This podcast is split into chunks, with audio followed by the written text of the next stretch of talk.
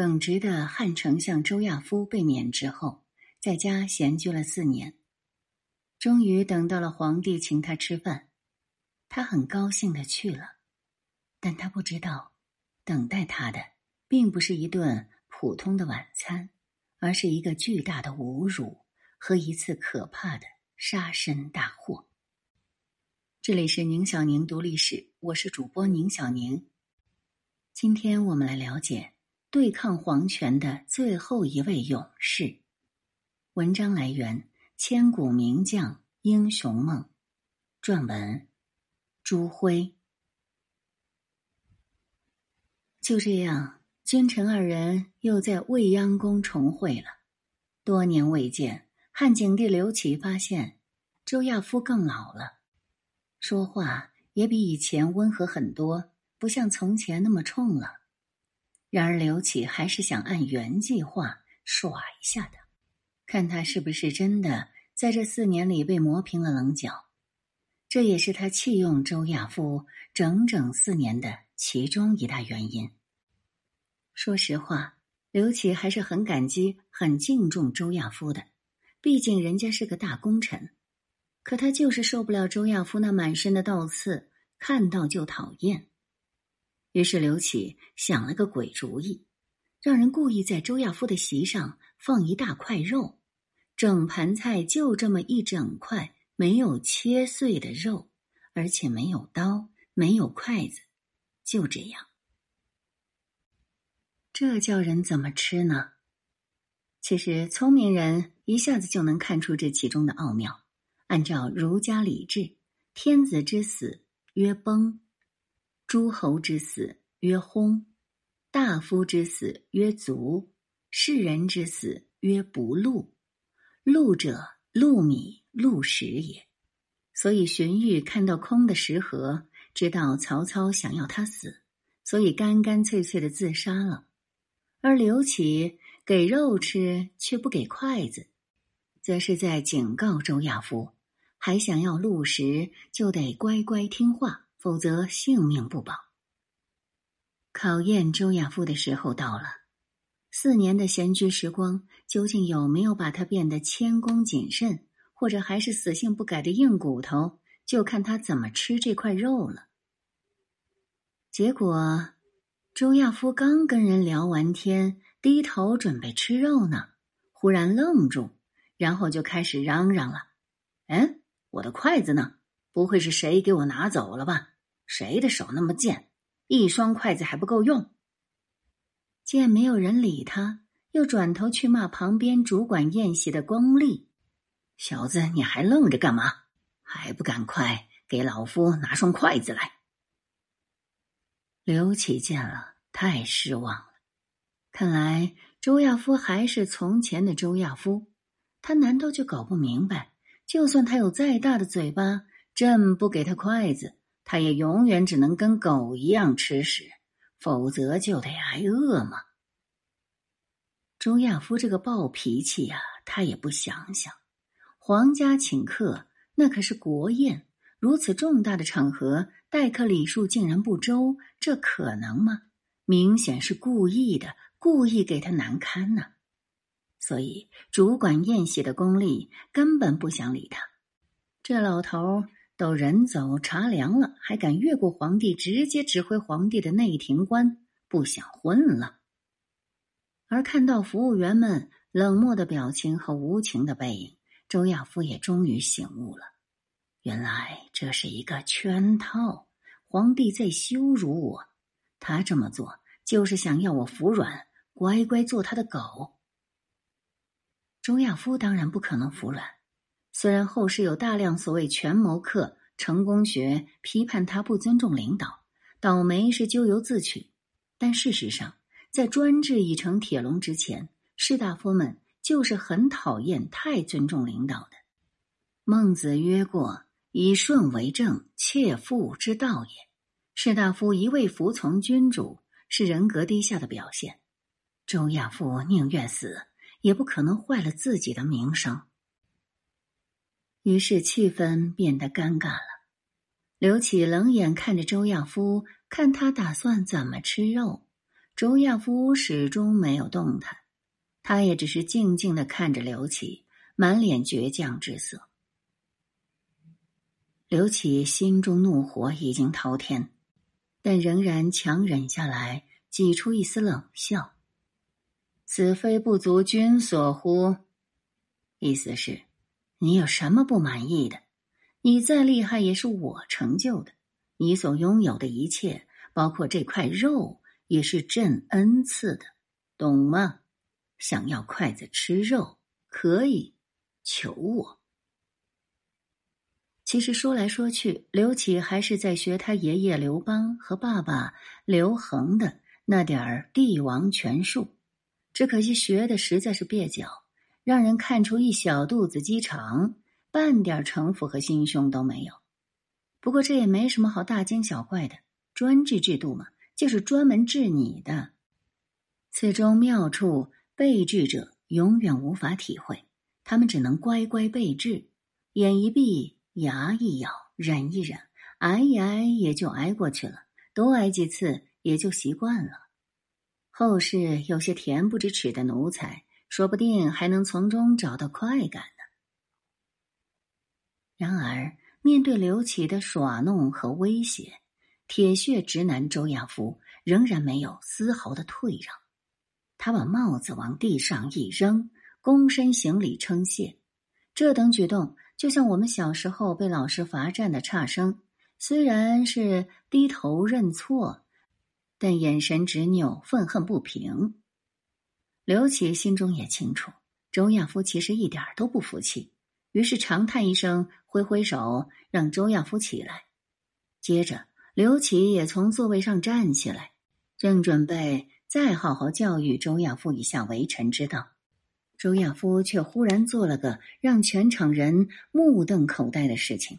只听他冷哼一声：“臣告退。”说完就转身快步走出大殿，走得那么决绝，旁若无人，连头都不回一下。爷不陪你吃这丢人饭了。爷大老远从封地跑来。可不是来被你们消遣的，这个破游戏你们自己玩吧。这可真是太拽了！一个无权无职的退休老干部，竟敢对皇帝拂袖而去，真千古未有之硬骨头啊！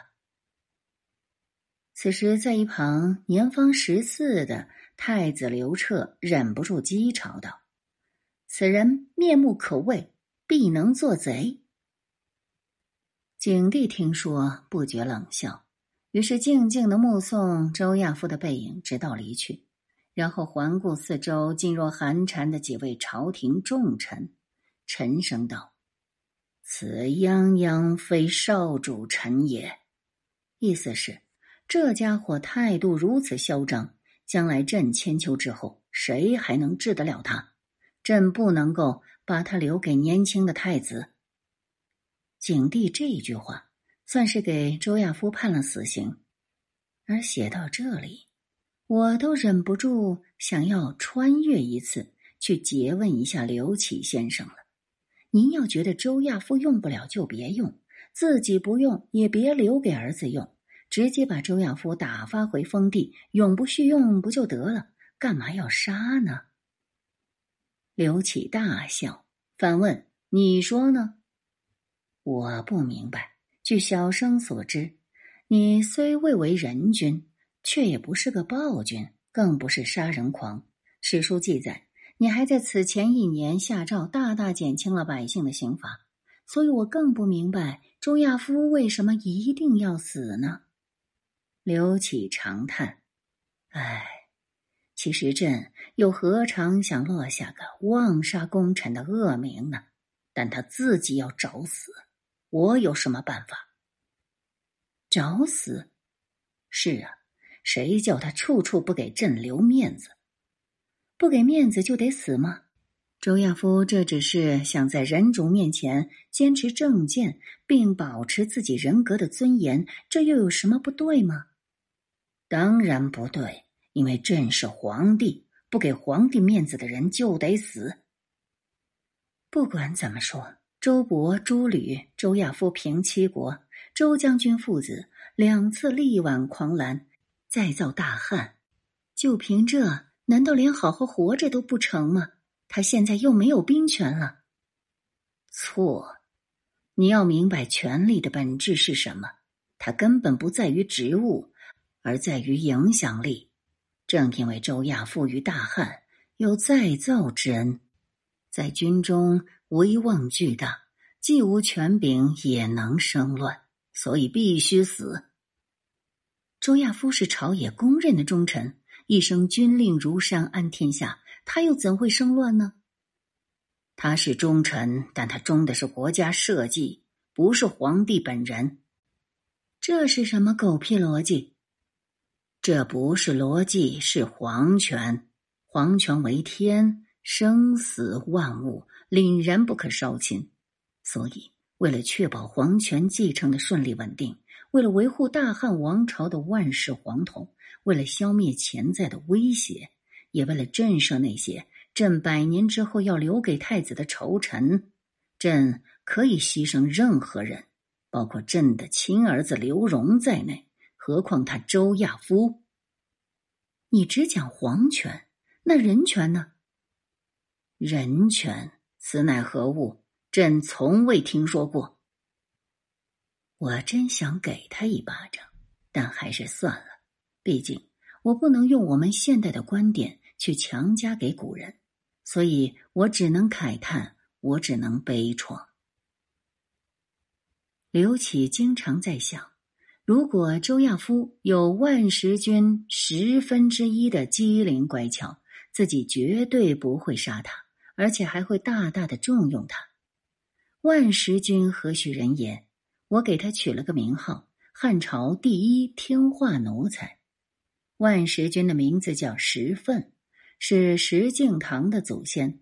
此人一无才学，二无功绩，却生性恭敬谨慎，因而从汉高祖直到汉景帝时期都深受重用，并且还做过刘启太子时候的太傅。刘启生性暴躁。还曾一棋盘砸死过吴国太子，但太傅石奋从来不敢责备他。名为老师，其实就是个奴才。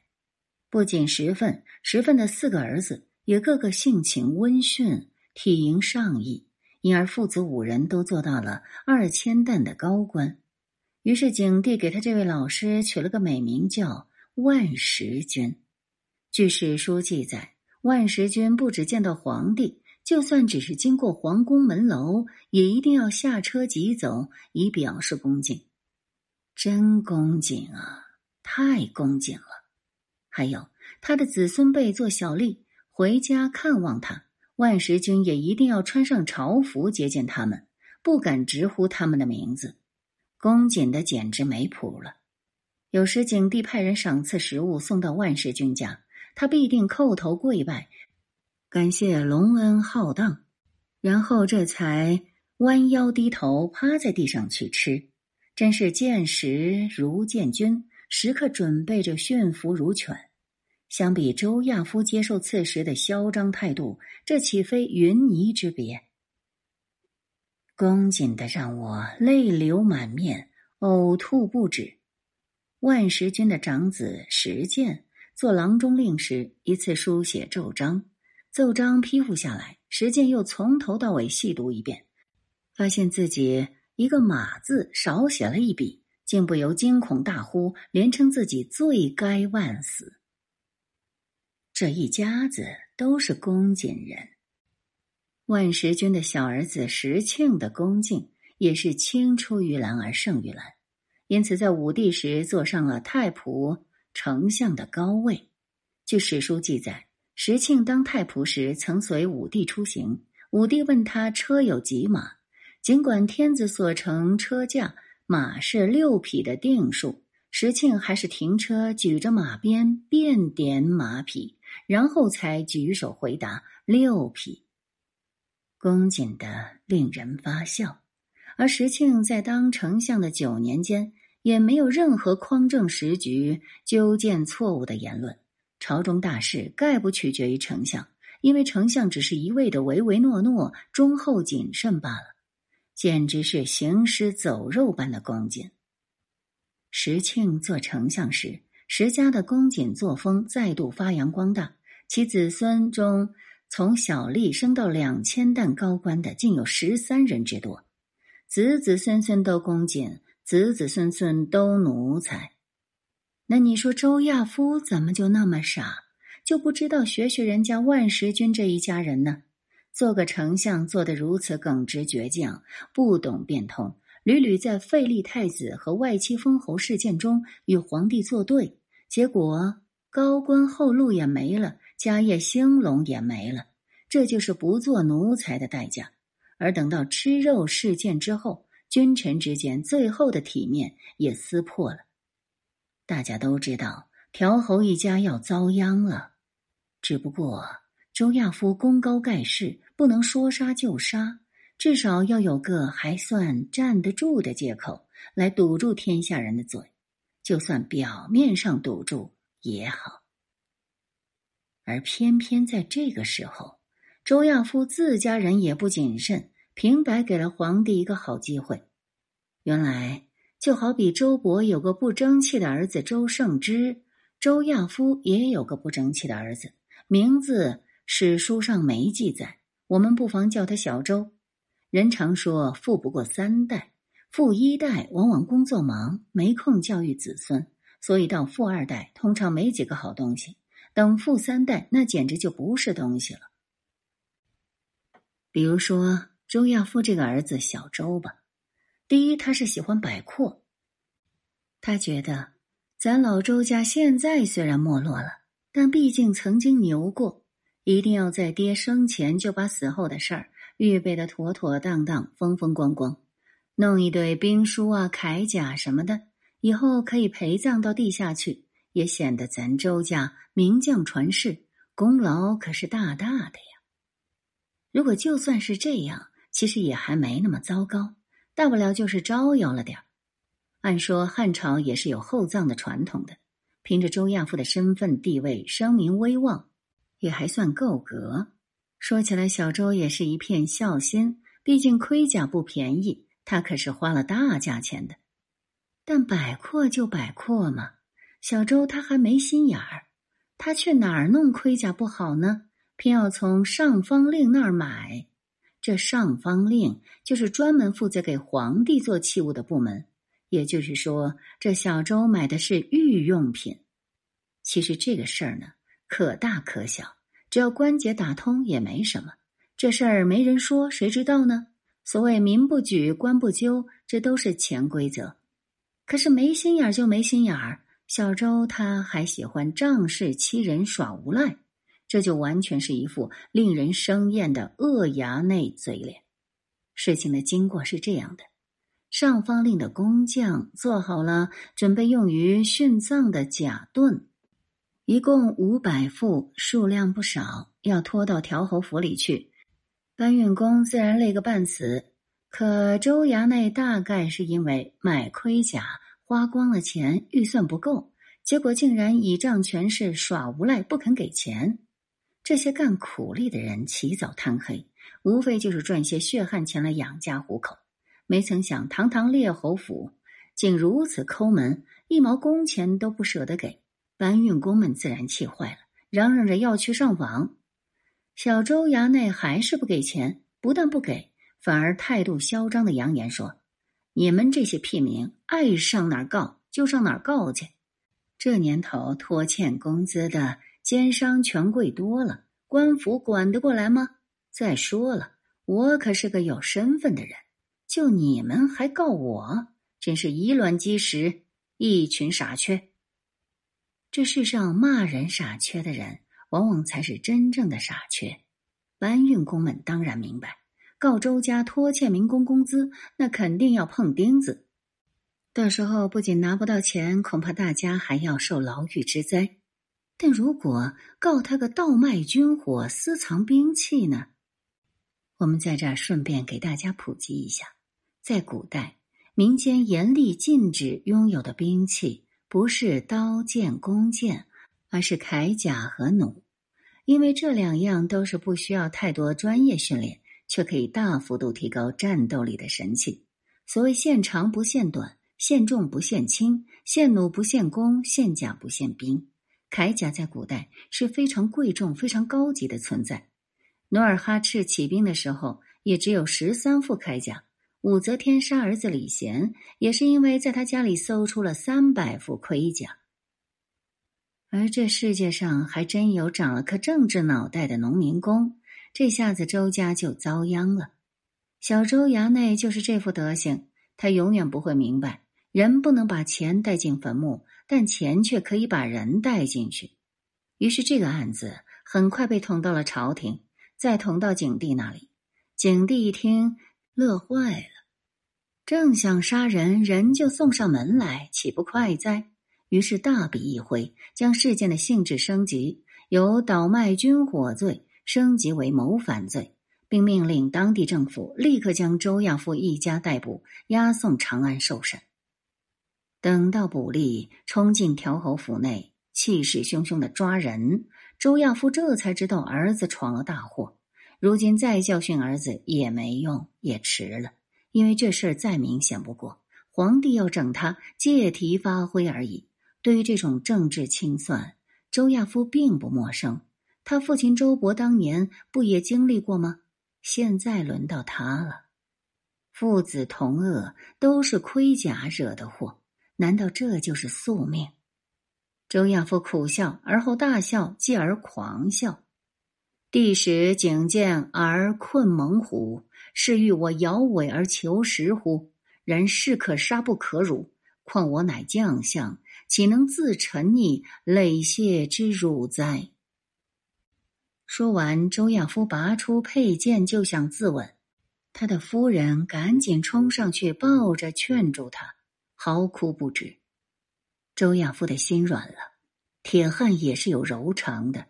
他们从来不惧怕面对死亡与苦难，却往往一滴女人的眼泪就能将他们彻底击溃。这些年来，周亚夫要么在外征战，提着脑袋在战场上出生入死；要么在朝为官，一心扑在工作上，天天得罪人。周夫人自从嫁到条侯府后，与周亚夫聚少离多，没有一天不是担惊受怕。周亚夫又何忍血溅在老妻面前？于是，只听得哐当一声，周亚夫佩剑落地，众捕吏一拥而上，将他五花大绑押解长安，交付有关部门查处。审讯官吏乃召周亚夫对簿，周亚夫却根本不理他，既不认罪，也不辩解，就像茅坑里的石头，又臭又硬。这明摆着就是陷害。招认有用吗？既然没用，周亚夫还说个屁？无非一死而已。审讯官很着急，于是他也像当年审周勃的那个狱吏一样，暗示了一下周亚夫，要他出点血，疏通下关系，这样就算不能免罪，也可少些皮肉之苦。然而周亚夫很不识相。一概装作听不懂，一是不屑，二是不可能有用。当初周勃虽然花了大价钱，但关键是还有文帝的女儿公主、文帝的舅舅伯昭、文帝的老娘薄太后一起为周勃说情。而如今呢，周亚夫早就把景帝身边的太后、皇后、外戚、太子全都给得罪了个遍。就算是花钱花光所有的钱，也不可能有人替他说话了。所以你们要杀要剐，悉听尊便。不过我劝你们最好要拿出点靠得住的罪证来，否则何以塞天下悠悠之口？审讯官没办法了，只能将情况如实上报汉景帝。汉景帝得报，大怒道：“吾不用之也。”意思是不用他答对。也可以定他的罪，随即将此案移交给国家最高司法长官廷尉辖来审理。廷尉辖听了，心领神会，立刻下令亲自提审周亚夫，以尽早结案，给景帝个交代。周亚夫来到堂上，见到廷尉亲自过来，仍然明目不言，满身透着轻蔑之意。廷尉吓火了，于是一拍桌子，怒问。君侯欲反也？注意，这不是疑问句，而是质问句。先入为主，不提证据，不问过程，直接认定周亚夫是在谋反。这句话实在太伤人了。五百副甲盾，区区五百副甲盾就能造反？天下的笑话！这世上有如此愚蠢的造反者吗？当初七国之乱，刘弼等人的兵力比汉朝要雄厚，财力比汉朝富有，这样都没能造反成功。如今诸侯已定，天下已安。周亚夫这久经战阵之人，竟会妄想用五百副盔甲起兵去造反？难道他脑袋被驴撞了吗？还是那句话，都是借口，都是奇扯无比的借口。真要造反，周亚夫早就造反了。平七国之乱时，大半个帝国的军队都在他手里。一想到这儿，周亚夫只觉一阵怒火直撞心肺。终于不甘沉默，跳起来大吼道：“臣所买器乃脏器也，何谓反也？”说完，周亚夫直直的瞪住廷尉霞，看他如何回答自己的辩解。然而，廷尉霞只是冷笑，接着他就说出了一句让人倾倒的绝妙名言，一句在中国刑狱史上最肮脏、最丑恶、最流氓、最无耻的名言。君侯纵不反地上，即欲反地下耳。即便你说你的甲盾不是生前用，而是陪葬用，那么你也是造反，因为你死后到了地下，有这么多甲盾，也肯定是想唆使判官小鬼来人间造反。说你反，你就是反，有一万条理由也是反，活了反，死了也反，你死了都要反，这罪过更大。面对如此震古烁今的创意判词，周亚夫无言了。就算言了也没用，人与狗是没办法交流的。而从这天开始，他的嘴巴再没有张开过，不仅不张嘴说话，甚至也不张嘴吃饭。然而，廷尉霞并不因为周亚夫无言就不审了，他继续审，往死里审，往死里整。不整个周亚夫跪地求饶、磕头认罪，誓不罢休。但周亚夫当然不会认罪，更不可能跪地求饶。为了他的风节，为了他人格清白，为了名将的尊严，他要抗争。即便身陷囹圄，没办法用刀剑抗争，他也可以用绝食抗争。他要以此最残酷、最决绝的方式，坚守纯真，面向宿命。于是，整整五天的时间，周亚夫不吃不喝不说话，任廷尉霞如何威逼，只是横眉冷对。自杀的方法有很多种，毫无疑问，绝食是其中最痛苦、最难受的一种。那奇怪的是，周亚夫为什么不选个麻利点的死法？干嘛要自己折磨自己呢？除了宿命之外，只有一种解释：周亚夫在殉道。既然身为将相列侯都无法与强大的皇权抗衡，那他也只好用他仅存的生命来捍卫自己作为一个人的尊严了。既然是殉道，那就不仅仅是一死而已，必须死的华丽悲壮，最好是像一场大型表演，时间越长，高潮越久，戏剧性越强越好。在黑暗里梦想着光，在心里覆盖悲伤。在悲伤里忍受孤独与痛苦，独守一丝明灭的火种，燃烧生命，燃烧无尽的力量，焚毁一切丑恶与肮脏。这就是殉道者的信仰。所以，古往今来的殉道者，通常精神力量都无比强大。再暗的夜，再苦的难，都能超越之，旁观之，笑对之，因为这些折磨就是殉道的代价。就是理想的代价，周亚夫必须全部承受，直到死。不给筷子就不吃，不让好好活就不活，有什么了不起？不就是命吗？给你，想要我当奴才？做梦！终于第六天，周亚夫大限已至，在吐出一腔碧血之后，血泪满面而死。数日后，一封周亚夫的绝笔信呈到了汉景帝刘启的御案上。这不是供词，是他在狱中写给皇帝的遗书。刘启看了一愣，然后展开竹简读了起来。所谓“人之将死，其言已善”，他倒想看看周亚夫最后到底想对他说些什么。那竹片上满是血字与泪字，其中隐约可见标题是七个大字：“汝大臣即是汝国。”下面写着：“子之于父母，可宠可辱而不可杀；臣之于君，可贵可贱，可生可杀而不可辱。贵贱生杀，天之所以命人主也。至于辱。”则君自处于非礼，君不可以为君；臣不知愧而顺承之，臣不可以为臣也。故长沙父贾谊曾上书于先帝曰：“廉耻节礼以治君子，故有赐死而无戮辱。廉耻不行，大臣则无乃握重权，而有图利无耻之心也。”今陛下若设廉耻礼义以御其臣，而臣不以节行报其上者，则非人类也。故化成俗定，则为人臣者皆固行而忘利，守节而服役，故可以托不欲之权，则可以记六尺之孤。此立廉耻行礼义之所至也。主上何丧焉？今臣有犯上之罪。陛下废臣可也，退臣可也，杀臣亦可也。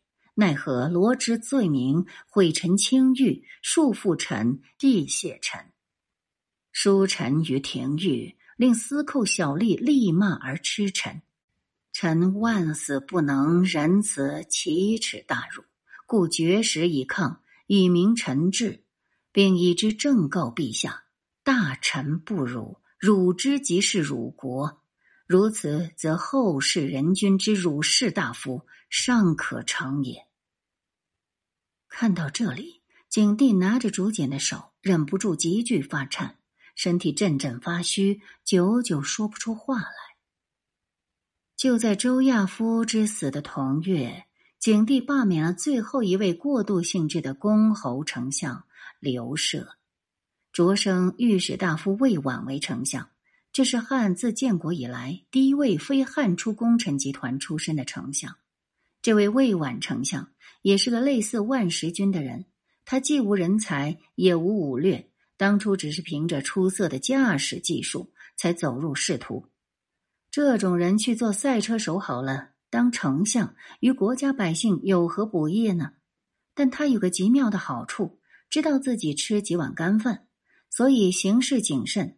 对皇帝言听计从、忠厚老实的可爱，汉景帝就喜欢这样的大臣，故尊宠之，赏赐甚多。至此，汉宫廷皇权通过对朝中丞相的自由任命，已经完全控制与掌握了以丞相为枢纽的汉朝政府机构，为后来的汉武帝独断朝纲扫清了最后的障碍。至此。中国历史之霸业政治与有限皇权的时代宣告正式结束，秦制帝国之纠集体变身完毕。自秦二世亡七十年后，凌驾于诸侯与政府之上的独裁者死灰复燃，专制皇权重新复活，且更为成熟稳定。再过几个月，景帝改封绛侯周勃的另一个儿子周坚为平曲侯。以接续绛侯的爵位。据传，周亚夫死后，他的封邑条县百姓悲痛万分，每人一捧土堆起一座高大的衣冠冢。如今位于河北省景县城西南，高约十六米，占地七亩，是河北省重点文物保护单位。冢上树木阴翳蔽日，芳草萋萋。他那汉白玉制的雕像仍然。雄伟威武。史书没有记载周亚夫妻儿们的下场，估计好不到哪里去。因为周亚夫死后，他的条侯国也被废除，他们即使没被清算，肯定也沦为庶人，或者他们从前非常看不起的民工了。这就是对抗专制皇权的下场。也不要怪景帝，比起他的儿子汉武帝刘彻，他已经很仁慈、很开明了。在刘彻看来，别说是表面上对抗皇权，就算是在肚子里对抗腹诽，那也罪该万死。周亚夫是汉朝第一个被整死的丞相，但并不是最后一个。在汉武帝刘彻的手里，还有更多的丞相被整死。据统计，从元寿二年（公元前一二一年）到征和二年（公元前九十一年），三十一年，六位武帝的丞相，只有万石君的儿子石庆一人得以善终。而且，就连石庆这么恭敬的丞相，也多次受到武帝谴责，差一点自杀。石庆的儿子石德，就算恭敬，也没能保住命，因为他是魏太子的太傅。武帝想要对付太子，石德也只好陪着一起死。总之，从后续来看，周亚夫的誓死抗争似乎完全没有价值，因为世道已经变了，君主专制已成不可阻挡的洪流，在未来的两千年里。